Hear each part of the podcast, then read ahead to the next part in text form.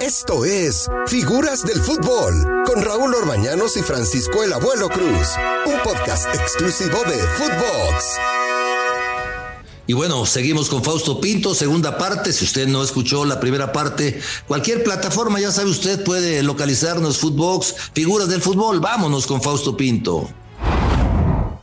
Oye, eh, es esto, ¿qué pasaría en el fútbol mexicano si hubiera más equipos que trabajaran como Pachuca? No, sería espectacular. Sería espectacular. Yo creo que hubiera un crecimiento importante. Pachuca hace muy bien las cosas con, sus fuerzas básicas. Tengo la, fortuna de que mi hijo Gael de 13 años está entrenando ahí en, Pachuca. Ah, qué bueno. 2008 está, entrenando ahí. Es portero, por cierto. Es, portero ahí, va, siguiendo los pasos. Eh, le, encanta el fútbol y, yo creo que tienen una gran forma de trabajar. Han, sabido profesionalizar todas las áreas, realmente profesionalizar el fútbol es una institución que desde donde te vayas, de lo más eh, abajo se podría decir en el escalafón, es bases de fuerzas básicas, va subiendo hasta llegar a un primer equipo, en eso, a eso me refiero. Eh, han profesionalizado todas las áreas y realmente tienen un método muy importante para trabajar, que, que muchos clubes eh, por ahí sigue, eh, siguen haciendo las cosas, como se dice coloquialmente, al chilimbalam, ¿no? Eh, a lo que vaya saliendo, no tienen profesionalizadas todas las áreas y yo creo que es, el Club Pachuca es algo que se le tiene que tomar mucho en cuenta y se le tiene que reconocer. Oye, mira, Fausto, fuiste seleccionado, jugaste Copa América, ¿sí? Jugaste Copa Oro, fuiste, jugaste con Pachuca, Cruzul y Toluca también ahí en el equipo de Dorados dos mundiales de clubes, jugaste Copa Libertadores, eh, jugaste, fuiste campeón de la Sudamericana, fuiste campeón de CONCACAF con Pachuca y con Cruz Azul. Todo esto que viviste, todo esto que vas acumulando, todo esto sirve para el futuro, para este nuevo proyecto que tienes, todo esto desde luego tiene que ser algo que te aporte para, para el futuro y, tu proyecto de, de, ver qué, qué, es lo que puedes innovar, qué es lo que puedes hacer, qué es lo que puedes eh, darle al fútbol ahora, ¿no? Claro, claro, a mí me, encantaría el, poder, el poder eh, eh, transmitir a todas las nuevas generaciones todo, todo eso, ¿no? Todo lo que aprendí a través de, de 18 años de carrera, eh, poder transmitirlo. me, estoy preparando, te soy sincero, me estoy preparando. yo creo que el haber sido futbolista y el haber jugado esos, esos 18 años, el poder haber obtenido campeonatos, el poder haber jugado en muchas partes del mundo, eh, competido eh, durante muchos años al mayor nivel, eh, no es suficiente. Te soy sincero, creo que no es suficiente. Hay que saber realmente cómo transmitirlo, hay que saber de, de pedagogía, hay que, hay, que, hay que ser muy responsables con lo que vamos a transmitir a las, a las nuevas generaciones. A mí me encanta y me estoy preparando y estoy estudiando porque es un tema que me apasiona y que, pero quiero hacerlo de la mejor manera. Quiero, quiero hacerlo de mejor manera. Realmente, si me llego a meter en el, en el fútbol, me gustaría marcar algo al que se vea algo diferente, poder aportar algo, no nada más llegar y pues sí, yo fui este, jugué acá. Yo creo que no es suficiente. ¿Qué, eh, estilo, ¿qué, estilo, de juego te gusta? Eh, un estilo de juego, bueno, a mí el, el, el, entrenador que más me marcó en mi, en mi vida, en mi vida futbolística, eh, fue el profe Mesa. Entonces me gusta un estilo de juego ofensivo, un estilo de juego que, con jugadores muy técnicos, jugadores rápidos por fuera, eh, un equipo propositivo que, que donde se pares, ya sea de local, de visitante, sea en una cancha complicada, tenga la responsabilidad de tener el balón y la responsabilidad de proponer en el partido. Es algo que, que nos inculcaba el, el, el, profe, el profe Mesa y, es un estilo que a mí me, me gusta mucho. Si se da la, la opción de, de, ser director técnico, yo creo que sería algo que, que propondría, ¿no? Pues mira, pues si logras hacer lo que hicieron con ese equipo de Enrique Mesa, caramba, tu, tu, tu éxito estará asegurado. Fausto, no sabes qué gusto me da platicar contigo. Muchas, pero muchos partidos tuve la oportunidad de transmitir tuyos y siempre fuiste un futbolista muy profesional, un futbolista siempre con un nivel eh, muy parejo de buenas actuaciones. Y, qué bueno, no sabes qué gusto me da escuchar esto de que pues te decidiste finalmente a seguir dentro de esto y bueno, a buscar ser, a buscar ser un director técnico, porque hacen falta, hacen falta los directores técnicos mexicanos, ¿eh? Sí, sí, hay, hay, hay directores técnicos jóvenes con, con muchas cualidades, eh, con muchas virtudes. Eh, ojalá que, que, se les empiece a dar el, la importancia y el reconocimiento, ¿no?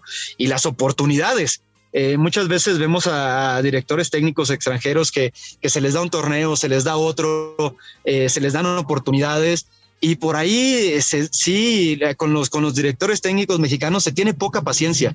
Eh, entonces esperemos que, se les den las oportunidades y que también ellos sepan aprovechar todas y cada una de ellas para, para, para poder afianzarse dentro del fútbol mexicano. Oye, mira, mira lo que es la, la, vida, ¿no? Y el fútbol. Eh, ahora resulta que tenemos escasez de laterales. Sí, sí, cuando hubo, hubo grandes como, como Ramón Ramírez, como Carlos Salcido, grandes laterales y en estos momentos sí estamos, estamos sufriendo, ¿no? Por ahí un poco adaptándolos a la, a la posición. Que, que, fíjate que es algo que me llama la atención. Yo creo que el, la posición de, de, lateral es una de las que más ha sufrido, ha sufrido cambios, ¿no? Eh, eh, ahora se buscan laterales que vayan bien al frente, no solo que sepan defender, eh, defender, que hagan bien su trabajo, sino que cumplan con algo más, que vayan bien al frente, que lleguen y te tiren centros, que sean rápidos, aparte de, la responsabilidad defensiva de marcar bien. que vayan al frente. Entonces, algo que me, gusta. Tenemos laterales que yo creo que el modelo, el modelo que se tiene o el referente que, que ha bajado en los últimos años es Marcelo, ¿no? Es algo que se, se busca en esos laterales, uno que sepa jugar bien con la pelota eh, y ha cambiado radicalmente la, posición. Ahora se, busca un plus en, en ese tipo de posiciones. Por eso se han adaptado jugadores, a lo mejor de, que, que son volantes y se adaptan a la, a la, lateral últimamente. Oye, te digo una cosa, este, tienes toda la razón del mundo. Ahora es muy común ver cómo llega un lateral por fuera para sacar la jugada y culminarla, inclusive. Ha cambiado muchísimo eso. Sabes también que ha cambiado Fausto los porteros. Ahora, si no juegas con los pies, ya también eres, eres portero al agua, ¿no? Tienes que jugar bien con los pies, tienes que salir tocando. El fútbol se viene modificando constantemente. Sí, sí, y, como decía, como decía el profe Mesa en el fútbol, yo creo que todo está escrito, todo está, todo está pero no todo está leído, ¿no?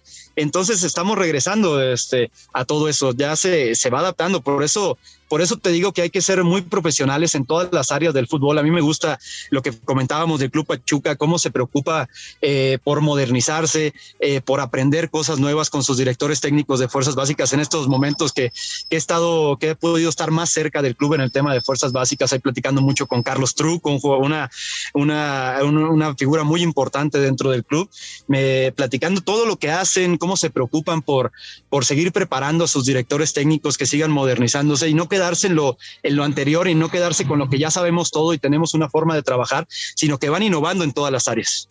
Pues sí. ¿Qué rival fue el que más trabajo te costó marcar? Hijo, pregunta complicada. Me tocó jugar contra muchos, me tocó jugar contra Cristiano Ronaldo, eh, con ese, ese Real Madrid de las, de las Champions. Eh, me tocó jugar contra Messi en esta Copa América que platicábamos en las semifinales de, Copa América contra Argentina que no, nos, dejaron fuera. Ya después ganamos por el tercer lugar a, Uruguay.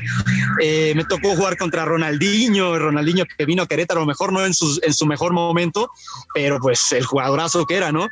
Eh, pero bueno, yo creo que un partido que los partidos que más recuerdo y que me tocó jugar constantemente tal vez fue eh, Cuauhtémoc Blanco, una gran figura, un gran jugador y, y lo complicado, aparte de, de, todas las cualidades que tenía, que cuando te acercabas a él, a ver qué va a hacer ahora, eh, lo, que te, lo que te transmitía, recuerdo el primer partido que me tocó jugar contra él, eso que, que, que me decía, ¿cómo te llamas? A ver tú quién eres, voltea, no sé quién eres, acércate para que salgas en la tele. ¿Cuánto gana? Se decía Gautebo. Ya después nos hicimos buenos amigos porque nos tocó compartir en selección. Eh, pero de rival era un dolor eh, tenerlo de, rival. Era uno, un jugador que, un, jugador que te, aparte de, de, lo que transmitía dentro de la cancha, lo que hacía con, con el balón, también psicológicamente aprovechaba mucho. No, bueno, te tocó entonces, fíjate nada más, es un buen, muy buen dato, ¿no? Messi, Cristiano, Ronaldinho, caramba, jugaste contra los mejores de la época, ¿no? O sea, bueno, todavía Messi y Cristiano siguen ahí, o Messi ahora se eh, ganó nuevamente el balón de oro, eh, Cristiano se quejó porque no lo ganó, pero, pero son dos de las grandes figuras de, de, este tiempo, ¿no? O sea, eh, anteriormente, pues podríamos hablar de Maradona luego más antes también de Pelé, pero eh, en esta época que te tocó jugar, que te tocó vivir, fueron los dos grandes referentes. Sí, sí, y siguen siendo los, los dos máximos referentes del fútbol a nivel mundial. Y sí, te, estoy, estoy orgulloso de, haber compartido, de haber podido estar dentro de, una cancha eh, contra, jugando contra ellos porque son de, las experiencias que te van quedando, ¿no? Son de las experiencias de vida que te va dando el, el fútbol. Y, y, por ahí todavía sorprendo a mi hijo eh, viendo esos partidos, ¿no? Eh, por ahí de pronto estoy en la habitación, él está ahí en la sala de televisión y de pronto gol y que esto y que quizá algo, ¿qué pasó? ¿Qué estás viendo? No, soy tu parte, estoy viendo tu partido cuando jugaste contra Messi, estoy viendo tu partido cuando jugaste contra Cristiano Ronaldo. Entonces ahí es cuando empiezas realmente a, a magnificar y a darle la importancia eh, a todo este, a todo este tipo de experiencias que te regala el fútbol. Oye, y Cruz Azul, Cruz Azul, tu paso por Cruz Azul. Eh, te tocó una época en Cruz Azul, cuando le tocó a muchísimos futbolistas, en donde se hablaba de presión, no llegaban los títulos. Eh, eh, ¿Era complicado ser futbolista de Cruz Azul? es una etapa que disfruté muchísimo. Me encantó estar en Cruz Azul. Tiene, tiene una gran afición. Es un gran club. Pero sí, no te puedo negar que fue una, una etapa complicada, ¿no? De repente ya ahí cuando, cuando estabas en, en instancias definitivas, ya cuando empezaba la liguilla, eh, por ahí salías a una plaza y pues la gente te lo hacía saber, ¿no? Eh, eh ah, no, sí, ya sé que, que fueron super líderes y que por ahí en un torneo nos tocó romper récord de puntos, de puntos con el flaco Tena. Este, sí, ya sé que lo hicieron, pero pues esto es lo bueno, esto es lo que cuenta. Y, sí, pues no nos quitábamos esa responsabilidad. Sí, viene lo bueno. Esta va a ser, este, estamos trabajando para ello. Desgraciadamente no, no se nos dio. Nada me hubiera gustado más que, poder haber sido campeón con, Cruz Azul. Pero bueno, qué, bueno que, se les dio. Qué bueno que, hace poco, hace prácticamente un año, ¿no? Se les dio el título porque tengo grandes amigos dentro del plantel todavía y dentro de la institución y, amigos que, son fanáticos de, Cruz Azul, de Hueso Colorado, y me dio mucha, me dio mucha alegría por, por, por ellos. Pues sí, yo, yo también pudiste ganar con CACAF, con Cruz Azul, ¿eh? fue ese partido Fausto contra Toluca, ¿no? Sí, sí, sí, fue ese partido contra Toluca y después nos tocó ir al Mundial de Clubes este que te comentaba, que nos tocó jugar contra el Real Madrid. Y ahí, ahí pasó algo muy, muy curioso para mí, ¿no? Porque yo ese fue, ese Inter había estado en Toluca entonces eh, yo estaba registrado, yo no pude jugar con Cruz Azul. Esa, ese, esa, este, era el año futbolístico de, CONCACAF y yo había estado seis meses eh, del año futbolístico con Toluca y había regresado a Cruz Azul. Eh, entonces yo no pude jugar, había estado registrado con Toluca. Entonces, pues se podría decir que yo era campeón oficial si ganaba Toluca, pero pues me iba al Mundial de Clubes y si ganaba Cruz Azul. Entonces, eh, pasó eso, eso curioso, pero pues no, lo, disfruté muchísimo. Yo quería que ganara Cruz Azul, me debía Cruz Azul en ese momento y pues ahí tengo mi medallita y festejé con, con Cruz Azul y todo y lo cuento como, como mío también ese título. Claro, qué buena anécdota esa. Fausto, un placer haber platicado contigo y esperemos muy pronto tener, seguir teniendo noticias tuyas. La verdad me da muchísimo gusto saludarte. Hombre, el gusto es mío, es mío, Raúl. De verdad que me dio mucho gusto poder platicar contigo. Te mando un gran abrazo y un saludo a todos. Muchísimas gracias. Gran carrera, Fausto. Extraordinaria carrera tuviste. Muchas gracias. Fuerte abrazo. Esto fue Footbox, figuras del fútbol. Fausto Pinto. Esto fue Figuras del Fútbol con Raúl Orbañanos y Francisco Javier el Abuelo Cruz. Podcast exclusivo de Footbox.